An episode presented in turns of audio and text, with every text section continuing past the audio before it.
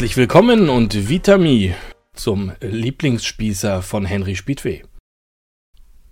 Ich bin Henry Spiedweh, Autor aus Berlin, Reisender, Kreismeister im Angeln, 1989, Schülerklasse, Friedfisch, Eberesche im keltischen Baumhoroskop und, wie der Name des Podcasts schon verrät, der Lieblingsspießer. Meine liebsten Fundstücke sind Schildbürgerstreiche und Posten aus aller Welt sowie der ganz normale Wahnsinn des Alltags mit all seinen Unvollkommenheiten und Widersprüchen, wie sie uns tagtäglich begegnen. Daraus entstehen kurze Geschichten, die veröffentlicht werden und die ich euch hier vorlese. Die Geschichte.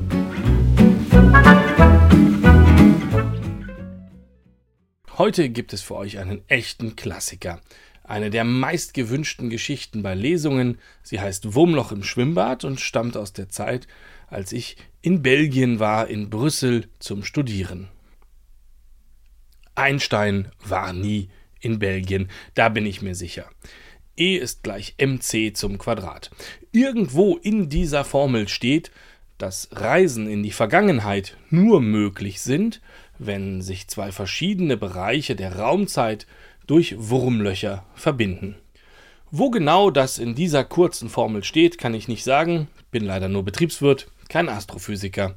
Aber Einstein, der war einer. Und er hat kundgetan, dass solche Wurmlöcher nur durch extrem hohe Konzentrationen von hypothetischer Materie mit negativer Energiedichte stabil zu halten sind. Dummerweise hat so etwas noch niemand je beobachtet, bis ich kam. Die innerhalb Brüssels autonome Kommune Skarbeek unterhält, wie jeder Stadtteil, natürlich ein eigenes Fußballstadion. Gut, das von Skarbeek hat schon bessere Tage gesehen, aber immerhin. Und ein kräftig subventioniertes öffentliches Schwimmbad. Logisch. Neptunium. Warum auch nicht? Die Schilder leuchten überall. Es ist Dienstag, ich habe keine Uni, also nichts wie hin.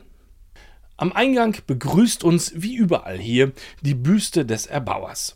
Unter dem üblichen Hoch auf den grandiosen Stadtvater steht das Jahr der Eröffnung 1953. Darunter erweitert und umgebaut 1957. Darunter nichts mehr. Es hätte uns Warnung genug sein sollen. Denn dieser Eingang, verehrte Hörer, ist ein Wurmloch, und ich bin mir ganz sicher, die Büste ist die vorher noch nicht beobachtete Materie mit negativer Energiedichte, die hier alles zusammenhält. Für Skarbeka kostet der Eintritt 2,25 Euro. Für andere Belgier und sonstige Ausländer 2,50 Euro.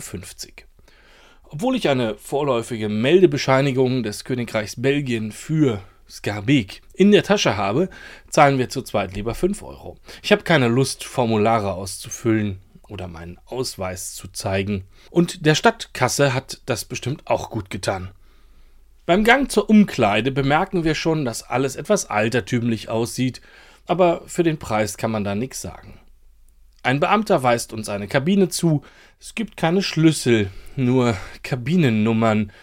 Die merkt sich der Beamte zu jedem Gesicht und schließt für jeden Besucher immer auf und zu.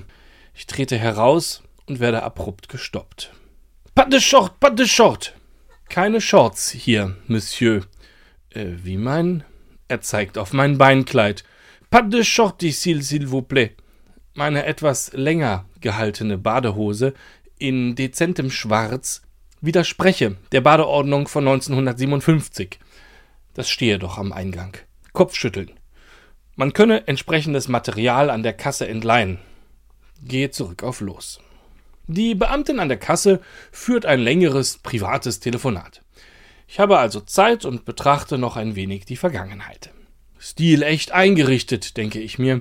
Telefon mit Wählscheibe, dickem Hörer, verheddertem Kabel. Grau-gelbe Tapeten mit Blümchen, braune Fliesen, antiquierte Schrift. Au revoir, spricht's endlich ins Telefon. Ich würde gern eine Hose entleihen, Madame. Einen Euro bitte. Ich bezahle, sie schaut mich erwartungsvoll an. Noch was? Oui, bien sûr, Ihren Personalausweis natürlich auch. Wozu auch immer sie den nun wieder braucht. Sie gibt mir eine Hose, ich entfalte das edle Stück von 1957. Äh, welche Größe ist das?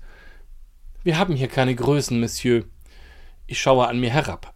Dass das edle Textil vor einer Stunde noch von einem Erstklässler benässt wurde, störte mich ja nicht, aber ich habe Angst. Angst, die Hose zu zerstören.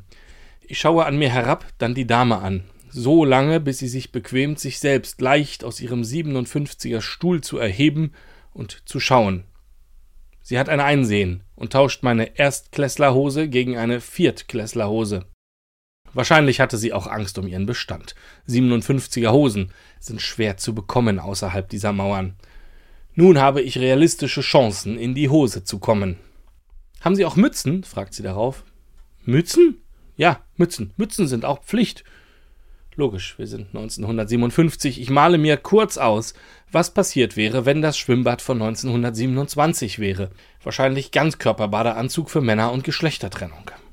Eine Badekappe für Madame und eine für Monsieur macht zwei Euro und ihren Personalausweis. Ich trete aus der Kabine. Meine Bademütze ist viel zu klein und sitzt eher wie eine Kipper. Man hat es so gewollt. Sie ist schwarz-gelb gestreift. Meine Hose bedeckt mit Mühe das Allernötigste und ist vor 40 Jahren mal blau gewesen. Meine Freundin hat zu ihrem pinkfarbenen Bikini eine neongrüne Mütze erwischt. Voll Latex. Muss eine Neuanschaffung sein. Endlich ab ins Bad. Duschen ist obligatorisch vor dem Bade, mahnen auf den nächsten Metern Dutzende 1957 handgemalte Schilder. Die Duschen stehen offen und mitten in der Halle. Keine Abtrennung. Nackt duschen entfällt also.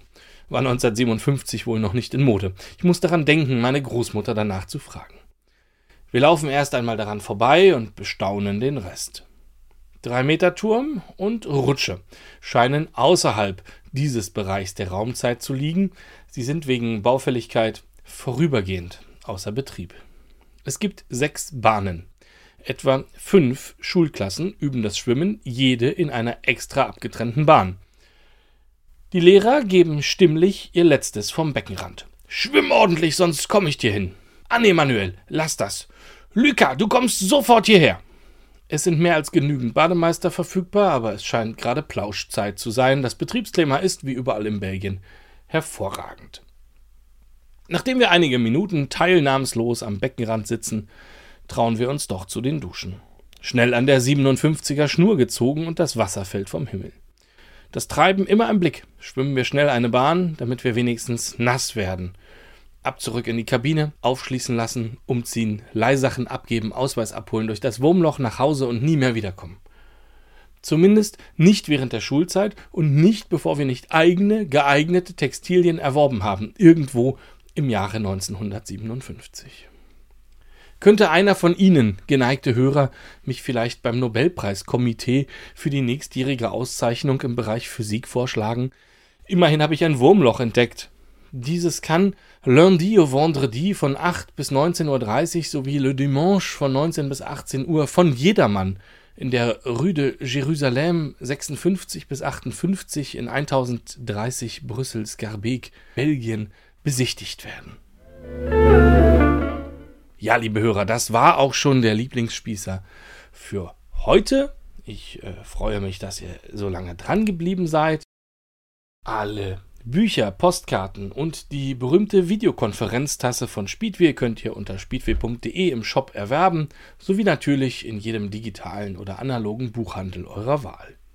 Dieser Podcast ist kostenlos. Mein Lohn sind hier eure Bewertungen, euer Feedback, eure Weiterempfehlungen. Wenn ihr nicht über Spotify hört, dann lasst bitte eine Bewertung da und nehmt alles weitere aus der Folgenbeschreibung. Seid lieb zueinander. Begrüßung war übrigens polnisch.